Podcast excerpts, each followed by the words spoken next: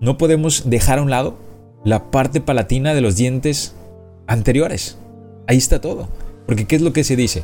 No importa, hazla rápido, hazla como sea, de todos modos el paciente no lo ve. No podemos pensar así. Aquí está la función, aquí está todo. Función lleva estética y una estética sin función está condenada al fracaso. Porque normalmente lo que se piensa es, no importa, vamos a enfocarnos en el diseño de sonrisa, que se vea la superficie vestibular bonita, que la note el paciente, que se vean los dientes bleach, trident, los dientes blancos, y que sonríe el paciente y de Hollywood. ¿Y la parte palatina qué onda? Se deja a un lado, cuando aquí está todo, aquí está la función. Así que no podemos estar pensando en que la superficie palatina, dejarla, al ahí se va, al azar, o, no, no prestarle la importancia que merece. Fíjate acá en este ejemplo, tenemos la anatomía predeterminada, que sería esta, pero fíjate la deficiencia que existe, en donde no tenemos un correcto contraste de volúmenes y concavidades. En esta superficie palatina no va a haber un correcto deslizamiento de las superficies anteroinferiores de los bordes para generar una guía anterior. Fíjate la deficiencia que va a existir. Al no encontrar un correcto deslizamiento, mi articulación temporomandibular no va a realizar un correcto desplazamiento del maxilar inferior por las superficies de los bordes de los dientes anteroinferiores. ¿Y qué va a pasar? Que no tiene un correcto contraste de concavidad y volumen. Y aquí, bueno, cuando lleve el recorrido de la, de la parte de los bordes, bueno, aquí va a buscar desplazarse y donde haga contacto se va a realizar esta guía anterior. Pero al no tener un correcto deslizamiento de las crestas marginales, pues acá va a buscar tal vez pasar por la superficie de la fosa palatina, cuando ahí no debería de haber un contacto en guía anterior. Pero ¿qué va a pasar? Aquí va a buscar realizar donde encuentre contacto, es ahí donde se va a estar desplazando, pero no va a ser una correcta guía anterior. Pero ¿qué pasa acá? Acá, la superficie de los dientes inferiores se va a estar deslizando sobre las crestas marginales. Y aquí sí va a haber un correcto deslizamiento en una guía anterior, por lo tanto en excéntricas va a ser de manera correcta, lo cual vamos a proteger a los dientes posteriores de estas desoclusiones. ¿Ok? Vamos a tener una correcta función de mis dientes anteriores. Porque fíjate, aquí yo no tengo una correcta profundidad de mi fosa palatina. Fíjate la diferencia.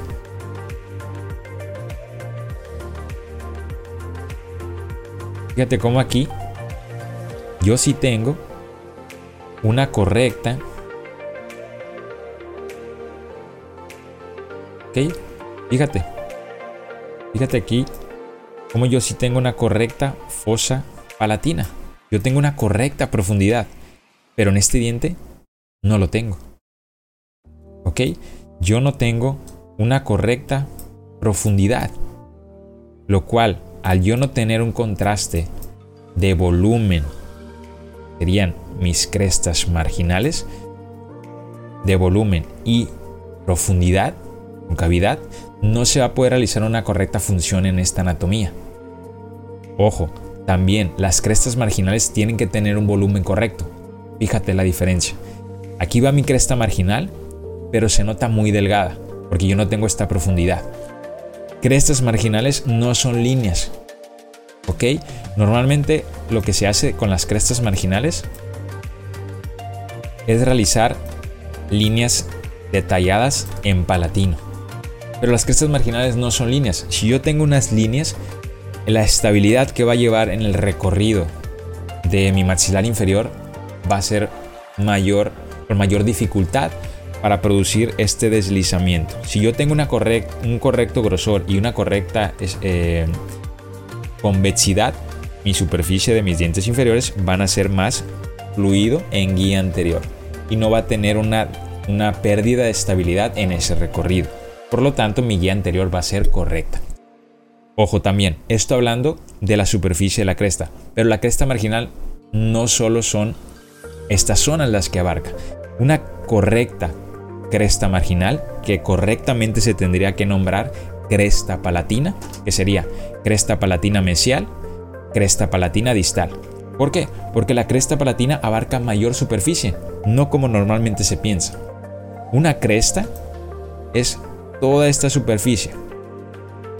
Esa sería la cresta palatina distal y la cresta palatina mesial.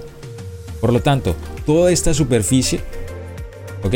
Toda esta superficie va a dar una correcta estabilidad y un soporte por el alto contenido de esmalte que va a tener y una alta convexidad a mi función, a la función de mis dientes anteriores. Entonces fíjate, ya tenemos que hemos cuidado profundidad palatina, una correcta profundidad, lo que me va a dar un alto contraste de volumen de mis crestas marginales. ¿Ok? Entonces fíjate la diferencia, con solo poner atención a esos detalles ya mi morfología va cambiando y ya mi morfología se nota más bonita. ¿Por qué se nota más bonita? Porque yo me estoy acercando a la naturaleza. La naturaleza ahí está y está ahí por algo. Contraste de volumen, contraste de concavidades, micro, macro texturas. Todas estas convexidades están ahí por algo. Y están ahí por función. Lo estético llega. Llega pero a partir de la función. Pero no podemos poner la estética y luego la función. La función, si tú sigues la naturaleza, va a llegar la estética. Porque si nosotros hacemos un diente natural, es bonito. Si seguimos la función, es bonito. Porque ahí está. Ahí están las características morfológicas de los principios básicos de la morfología. Ahí está. Y es verdad que la morfología va cambiando con el tiempo porque el aparato masticatorio empieza a realizar una adaptación, pero la morfología ahí está y tenemos que respetar ciertas características. Entonces, fíjate que ya vimos fosa palatina, crestas palatinas, mesial y distal, y otra zona, otra delimitación que es de suma importancia, que nos quedan dos, es en este caso de la superficie palatina, porque en vestibular también hay muchas cosas que tenemos que cuidar, que ya los vamos a ir viendo en otros videos. Pero fíjate la diferencia de este borde incisal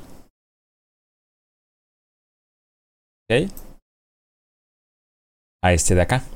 No podemos dejar bordes incisales delgados. Normalmente lo que se hace es esto.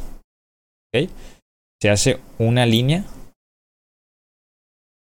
de borde incisal. Y se deja esta línea verde de borde incisal. Es una línea muy delgada. La parte de la superficie vestíbulo palatina, ¿ok? Esta transición entre vestibular y palatino debe tener un correcto grosor del borde incisal. Porque si nosotros no cuidamos ese borde y dejamos un borde delgadito, va a mayor riesgo de fractura y hay una mala estabilidad y un mal soporte de mi prótesis. Por lo tanto, yo tengo que generar un correcto grosor de mi borde incisal. Entonces, el grosor correcto yo lo tengo que respetar. Fíjate la diferencia en donde yo respeto mi borde incisal con un buen grosor y yo tengo una transición vestíbulo-palatina cuidando mi prótesis, porque ahí está en la naturaleza. Entonces hay que tener cuidado. Yo no puedo dejar un borde incisal delgado. ¿Vale? Ya después entraremos en cómo ubicar los bordes incisales y demás. Pero ahorita Solo estamos delimitando puntos claves. Otro punto clave es acá el símbolo. ¿Ok? Este alto contenido de esmalte, esta alta convexidad, estará ahí por algo. Para soportar y para apoyar a mi diente incisivo central superior. Para soportar las fuerzas en excéntricas en esta guía anterior, en el deslizamiento. ¿Para qué? Para amortiguar las fuerzas por este alto contenido de esmalte, esta alta convexidad, va a generar un descargue de las fuerzas. Y va a tener un gran soporte en cervical. Y la zona cervical es de suma importancia. Es, es la parte de la base, el soporte. Por lo tanto, si yo dejo un cíngulo plano, yo no voy a tener una correcta soporte, un, buen, no, yo no voy a tener un correcto soporte basal de mi diente. Por lo tanto, aquí también tenemos que cuidar esta convexidad.